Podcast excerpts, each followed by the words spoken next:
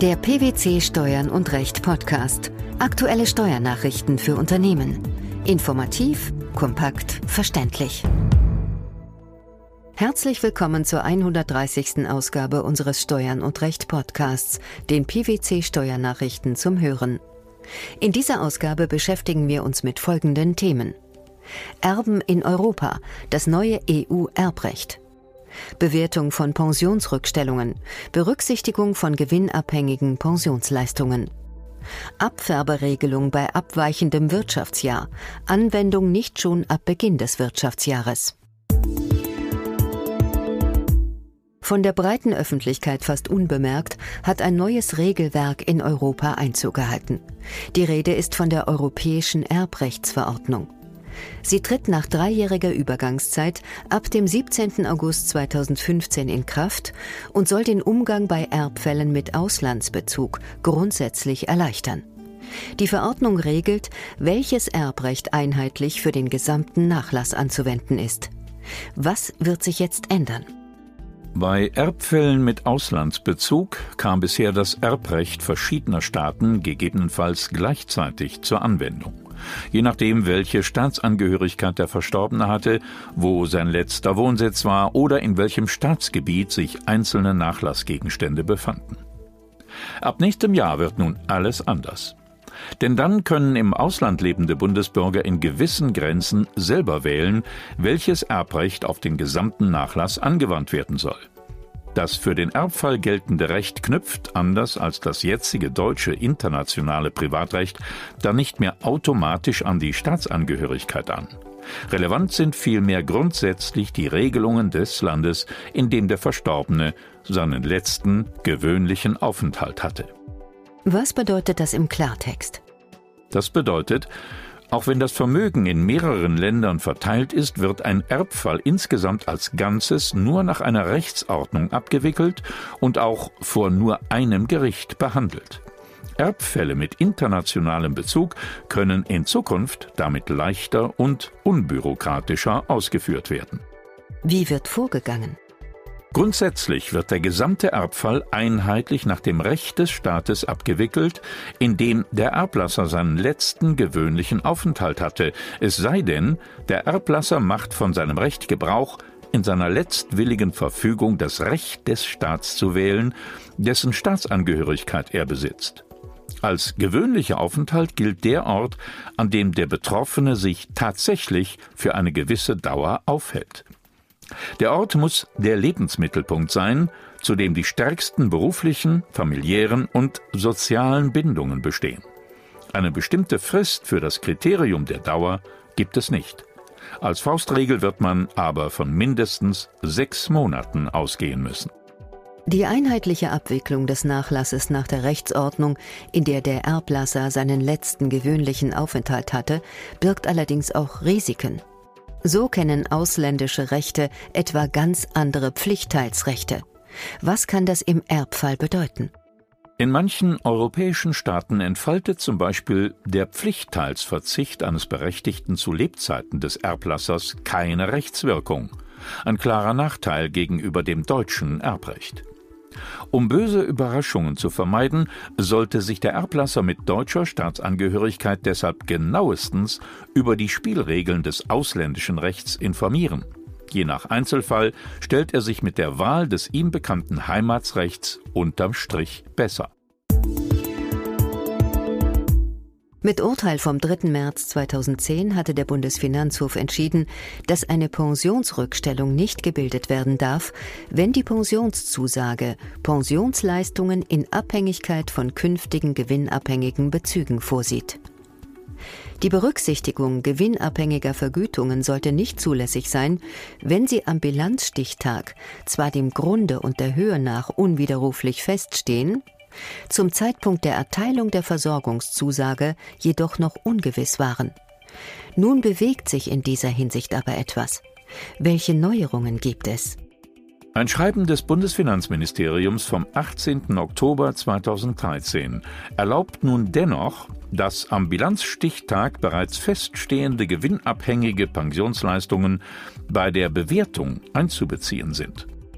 Voraussetzung ist, dass sie erstens dem Grunde und der Höhe nach eindeutig bestimmt sind und dass zweitens die Erhöhung bzw. Änderung der Versorgungsleistungen schriftlich durch eine Ergänzung der Pensionszusage festgeschrieben wurde. Die mit der Zusage verbundenen zusätzlichen Versorgungsleistungen können erstmals zu dem Bilanzstichtag berücksichtigt werden, der auf die schriftliche Festschreibung folgt. Aus Gründen des Vertrauensschutzes gewährt das Bundesfinanzministerium eine Übergangsfrist für die Anwendung dieser Grundsätze. Was bedeutet das konkret?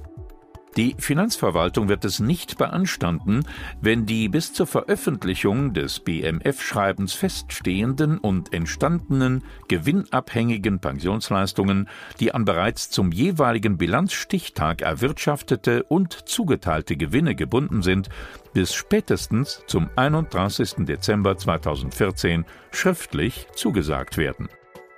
Demnach besteht bis zum Ende dieses Jahres Handlungsbedarf. Was sollten betroffene Unternehmen tun? Es sollte geprüft werden, ob die oben genannten Voraussetzungen erfüllt sind und eventuell Anpassungen erforderlich sind, damit bei der Bewertung der Pensionsrückstellungen auch gewinnabhängige Pensionsleistungen einbezogen werden können. Der Bundesfinanzhof hat eine Entscheidung zur sogenannten Abfärberegelung getroffen. Demnach bezieht eine Oberpersonengesellschaft von der mit einem abweichenden Wirtschaftsjahr gewerblich tätigen Unterpersonengesellschaft nicht schon mit Beginn der Beteiligung gewerblicher Einkünfte, sondern erst mit Ende des Wirtschaftsjahres der Unterpersonengesellschaft.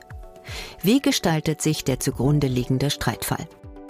Die Klägerin war eine vermögensverwaltend tätige GmbH und Co. KG die sich mit Wirkung zum 1. Juli 2005 an einer gewerblichen KG beteiligt hatte. Deren Wirtschaftsjahr war, im Gegensatz zu dem der Klägerin, vom Kalenderjahr abweichend. Es ging nämlich vom 1. Juli bis zum 30. Juni. Das Finanzamt stellte nun in Anbetracht des von der Klägerin erzielten Verlustes für die an ihr Beteiligten negative Einkünfte aus Gewerbebetrieb für 2005 fest. Welche Begründung lieferte das Amt für seine Einschätzung? Das Finanzamt vertrat die Meinung, dass aufgrund der Beteiligung an der gewerblich tätigen KG die Tätigkeit der Klägerin in vollem Umfang als Gewerbebetrieb gelte. Das war jedoch vor dem Bundesfinanzhof so nicht haltbar. Was hatten die obersten Finanzrichter einzuwenden? Die gesetzliche Regelung, dass nämlich der Gewinn des abweichenden Wirtschaftsjahrs als in dem Kalenderjahr bezogen gilt, in dem das Wirtschaftsjahr endet, gilt nach Dafürhalten der BfH-Richter auch für die zeitliche Zuordnung der Einkünfte aus einer Mitunternehmerschaft.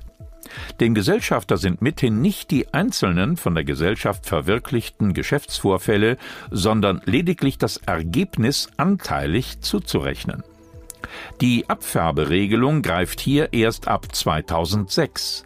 Für 2005 erzielte die Klägerin daher noch Einkünfte aus Kapitalvermögen. Welcher war der entscheidende Passus in der höchstrichterlichen Begründung? Für die sogenannte Abfärbewirkung genügt es nach Auffassung des Bundesfinanzhofs nicht, dass eine an einer weiteren Personengesellschaft beteiligte Personengesellschaft als Mitunternehmer anzusehen ist. Vielmehr wird auch ein Bezug von Gewinnanteilen vorausgesetzt. Für die Klägerin wurden aber für das Streitjahr keine Gewinnanteile aus ihrer Beteiligung an der gewerblichen Unterpersonengesellschaft festgestellt. Eine Ausnahme sei nur im Jahr des Ausscheidens eines Mitunternehmers aus der Mitunternehmerschaft zu machen, so die Richter weiter. Hier ist ihm der laufende Gewinn oder Verlust der Mitunternehmerschaft bis zum Tag des Ausscheidens zuzurechnen, auch wenn das Ausscheiden nicht auf das Ende des Wirtschaftsjahres der Mitunternehmerschaft fällt. Da der Bundesfinanzhof die Abfärberegelung schon tatbestandlich nicht für erfüllt ansah, konnte er die Frage offen lassen, ob die im Jahressteuergesetz 2007 normierte Rückwirkung dieser Vorschrift für Zeiträume vor 2006 verfassungsgemäß ist. Das neue EU-Erbrecht, die Bewertung von Pensionsrückstellungen sowie die Abfärberegelung bei abweichendem Wirtschaftsjahr. Das waren die Themen der 130. Ausgabe unseres Steuern und Recht Podcasts, den PwC Steuernachrichten zum Hören. Wir freuen uns, dass Sie dabei waren und hoffen, dass Sie auch das nächste Mal wieder in die PwC Steuernachrichten reinhören. Steuerliche Beiträge zum Nachlesen finden Sie in der Zwischenzeit unter blogs.pwc.de slash steuern und recht.